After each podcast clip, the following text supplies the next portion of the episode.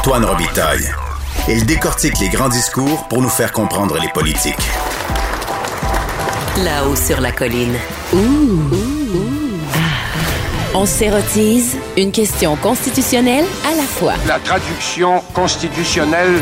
La question constitutionnelle. Bonjour Patrick Taillon, Bonjour Antoine Robitaille. notre chroniqueur constitutionnel et accessoirement professeur de droit à l'Université Laval. Tu as formulé ton sujet aujourd'hui ainsi. Quand le fruit ne semble jamais mûr, ben tu fais du jus de fruits avec. Oui, oui. J'adore ça.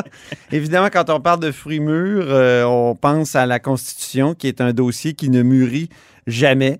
Mais on va en reparler parce que je veux d'abord te questionner sur le sujet, un des sujets du jour. Vu que tu es expert en succession royale, euh, je suis curieux de savoir ce que tu as pensé de la déclaration de guerre de Meghan et Harry hier contre euh, la royauté britannique et quel effet sur la, couronne euh, du Dominion? Ben, c'est d'après moi une controverse politique majeure qui va euh, miner euh, encore un peu plus euh, la monarchie ici et ailleurs. Il y a dans le Commonwealth plusieurs États. Certains ont fait le choix de devenir des républiques, mais de rester membres du Commonwealth. Ouais. qui euh, vont avoir de la difficulté à accepter cette déclaration qui voudrait que on, on se serait inquiété de la couleur de la peau du petit-fils de Sa Majesté Élisabeth II. Là. Ah Donc, oui. euh, euh, des préjugés euh, racistes liés à l'origine ethnique qui sont véhiculés au, au sein de la famille royale. Bon, on pointe pas des gens en particulier, mais ça, je pense qu'on savait depuis longtemps, hein, depuis au moins 1689, on a inscrit euh, dans la monarchie euh, l'idée d'une discrimination à l'endroit des catholiques. Ben oui. Il est interdit pour un papiste, et ça c'est inscrit dans le droit, d'être roi ou reine du Royaume-Uni. C'est encore à l'ordre du jour, ça? et aussi roi ou reine du Canada. Oui, pour le chef de l'État, pour le roi ou la reine, il ne peut pas être un papiste. Là, évidemment, c'est pas une règle de droit, là, c'est un préjugé. Mais là, tout à coup, on introduit l'idée que la couleur de peau, euh, c'est un problème. Euh, ça va, ça va créer des remous importants. Et, et je pense que, bon, on spécule un peu, mais je pense que tout ça, c'est comme un feu qui couvre. Et tant qu'Élisabeth II va être en poste, ça va rester... euh, Des braises. Des braises, exactement. Mais on le sait, là, la reine, euh, c'est le, le règne le plus long, le, mon- le- le- monarque le- le- le- de tous les monarques vivants, le, plus long, euh, le plus vieux, euh, la, la plus vieille reine en poste Mhm. euh, va tôt ou tard se poser la question de la succession. Euh, elle aura euh, peut-être l'occasion d'annoncer quelque chose à, la- à son prochain anniversaire, la prochaine fête de la reine. Euh, ou peut-être ça suivra. Sinon, ça sera peut-être un jour une, une- une maladie qui fera en sorte qu'on aura besoin d'une régence ou euh, d'une- succession ou une, ab- une abdication. Mais tôt ou tard, moi, je pense que c'est au moment où euh, elle, va, elle va quitter son poste que toutes ces petites controverses vont soudainement ressortir. Et Ouais. là, ce sont des, des remous, mais euh, tôt ou tard, ça va, ça va rattraper ce, ce système qui peine à se justifier. C'est ça, exactement. Et nous, ici, au Canada, ça pourrait signifier des discussions constitutionnelles importantes. Peut-être que ça fera mûrir le fruit. Oui, d'où notre, notre thème du jour. hein. C'est un, un sujet qu'on affectionne depuis euh, des années. euh, euh, parce qu'évidemment, euh, au Canada, euh, c'est un peu le nerf de la guerre. Oui. La, la Constitution est difficile à modifier. Est-ce pour des raisons Oui. juridiques ou c'est des raisons de nature politique? Rappelons la métaphore du fruit, Patrick, si, si tu le si tu Bien veux. sûr, bien sûr. À la au fin des années 2000, dans les années de Jean Charest, en, en vérité, on posait souvent la question, notamment un certain reporter de l'époque, Antoine Robitaille, qui posait souvent la question à quand des réformes constitutionnelles? Êtes-vous pour Êtes-vous contre? Et euh, M. Charest avait développé une formule qui était euh, lorsque le fruit sera mûr. Et je crois que c'est M. Harper qui avait parlé euh, qu'il fallait. en tout cas, il y a eu toutes sortes de déclinaisons Oui. autour de ce fruit. Monsieur Pelletier, Monsieur- aussi le, le ministre Pelletier avait repris cette formule-là beaucoup. À un moment donné, moi, je me demandais si le fruit n'était pas irradié. C'est ça. le- le- En le- entrevue avec toi, d'ailleurs, je pense. Tout à fait, tout à Oui. fait. Est-ce que le fruit est mûr? Est-ce que le fruit est radié? Est-ce que le fruit est pourri? Ouais. Euh, toutes, toutes ces métaphores entourant le fruit qui, qui, qui- qui touche au fond à la question de savoir est-ce qu'un jour il y aurait, il pourrait y avoir un contexte politique propice à une révision constitutionnelle au Canada? Et, et c'est toujours un peu la même question parce que euh, le Canada a toutes sortes de problèmes. Ça peut être la monarchie, euh, ça peut être le fédéralisme, ça peut être Sénat. tout le Sénat, ça peut être la- une réforme de la Cour suprême, peu importe le sujet, peu importe le sujet. Si on veut régler un jour durablement la question autochtone, il va peut-être falloir des modifications constitutionnelles. Si on veut euh, réparer l'odieux de 1982 et réconcilier le Québec avec le reste du Canada, ça va prendre une réforme constitutionnelle. Donc, on ne peut pas constamment refouler cela.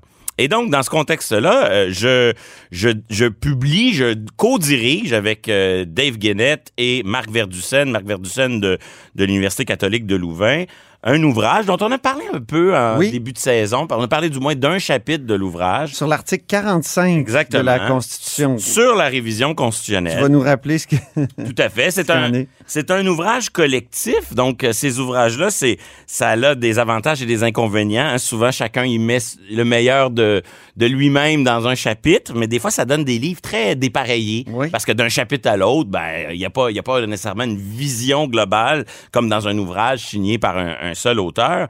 Et pourtant, euh, Maintenant que l'ouvrage est lancé, du moins pour les chapitres qui portent sur le Québec et le Canada, il y a, il y a une constante euh, qui, qui ressort, qui est un peu fascinante.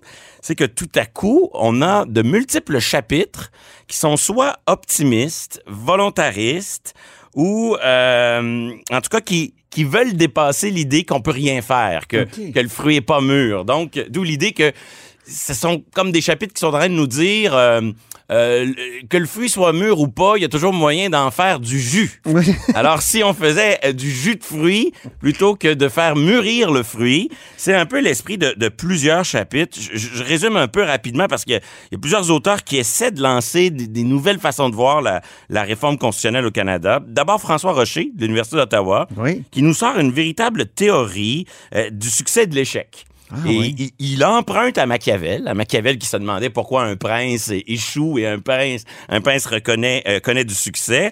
Et là, il reprend la même terminologie, la vertu et la fortune, et pour essayer de d'identifier des déterminants du succès ou des déterminants de l'échec.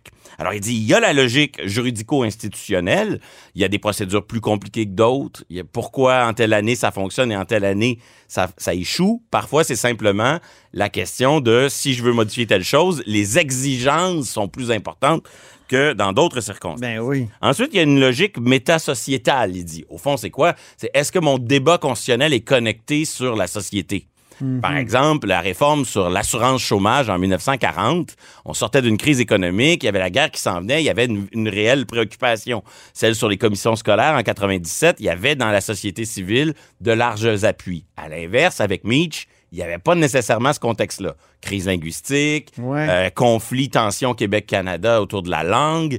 Euh, Il n'y avait pas dans la société l'écho, l'appui nécessaire. Et surtout, on le néglige trop souvent, une logique partisane. C'est-à-dire que penser faire une réforme constitutionnelle, s'il n'y a pas un, minimum de cohérence partisane entre euh, les rouges, les bleus à Québec et à Ottawa, ça peut être euh, soit une condition de succès, une condition d'échec. En ce moment, Justin Trudeau n'a pas beaucoup d'alliés dans les provinces.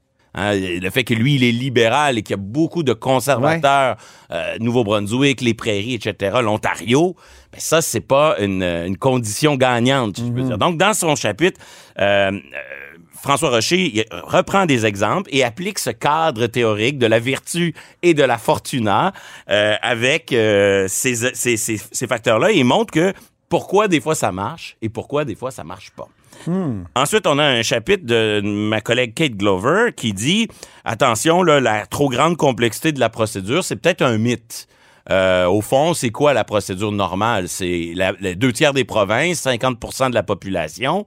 C'est pas si exigeant que cela. Le problème est peut-être politique. Euh, bon, c'est un brin d'optimisme dans cet univers-là, mais il est vrai que euh, dans quelle mesure notre impuissance elle est juridique, dans quelle mesure notre impuissance est politique, des fois on en met beaucoup sur le dos du droit.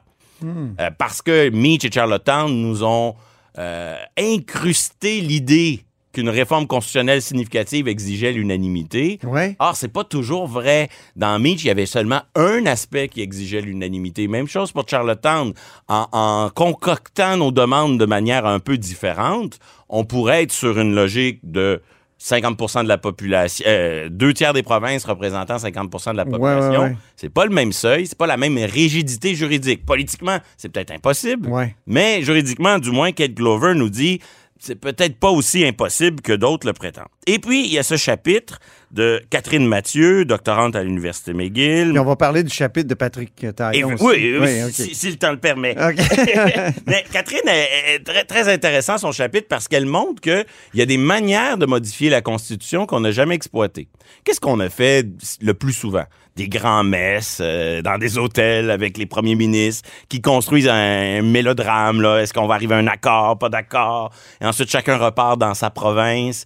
Puis là, finalement, entre-temps, il y a des élections, puis là, la, majorité change, puis les nouveaux élus disent « j'ai jamais signé ça ». Et donc, la ratification par chaque province finit par échouer. C'est un peu ça l'histoire de Meach et de Charlottetown. Ouais. Et, et- et Catherine Mathieu dit ben il y a rien qui nous oblige à faire les choses de cette façon-là. On pourrait faire les choses différemment. Elle soulève quelques exemples. L'initiative, c'est-à-dire qui lance la négociation constitutionnelle, c'est partagé. N'importe quelle province peut dire, moi, je lance un processus demain matin. Pas besoin d'une conférence intergouvernementale. D'ailleurs, la, la modification de 1940 sur l'assurance chômage s'est faite par un, un échange de lettres entre Godbout puis Mackenzie King, puis euh, tout le monde a dit OK, on est d'accord, puis on était allé voir Londres à l'époque. C'est une autre époque quand même. Oui, mais, mais l'idée qui Et, pose- et- et le référendum de 92 euh, sur Charlottetown n'a-t-il pas créé une sorte de précédent qui devient une convention? Un précédent certes, une convention peut-être, mais pas une exigence écrite dans la procédure de 82. Mais c'est écrit dans, la loi de certaines provinces, notamment l'Alberta, que s'il y a une modification constitutionnelle, il faut faire un référendum dans la province. En effet, lu l'Alberta, J'ai la- ça dans une étude d'un certain Patrick. Oui, Taillon. oui, je dois avouer que j'ai moi-même longtemps participé et, et je participerai probablement euh, euh, à nouveau à, à l'entreprise qui consiste à démontrer que c'est impossible. C'est ça. Et effectivement, il y a en Alberta et en Colombie-Britannique des lois qui disent ici, nous n'approuverons rien sans tenir un référendum dans notre province. Mais il y a quand même un, un point intéressant soulevé par Catherine Mathieu, c'est que si on regarde juste que, ce que la Constitution exige, Ouais.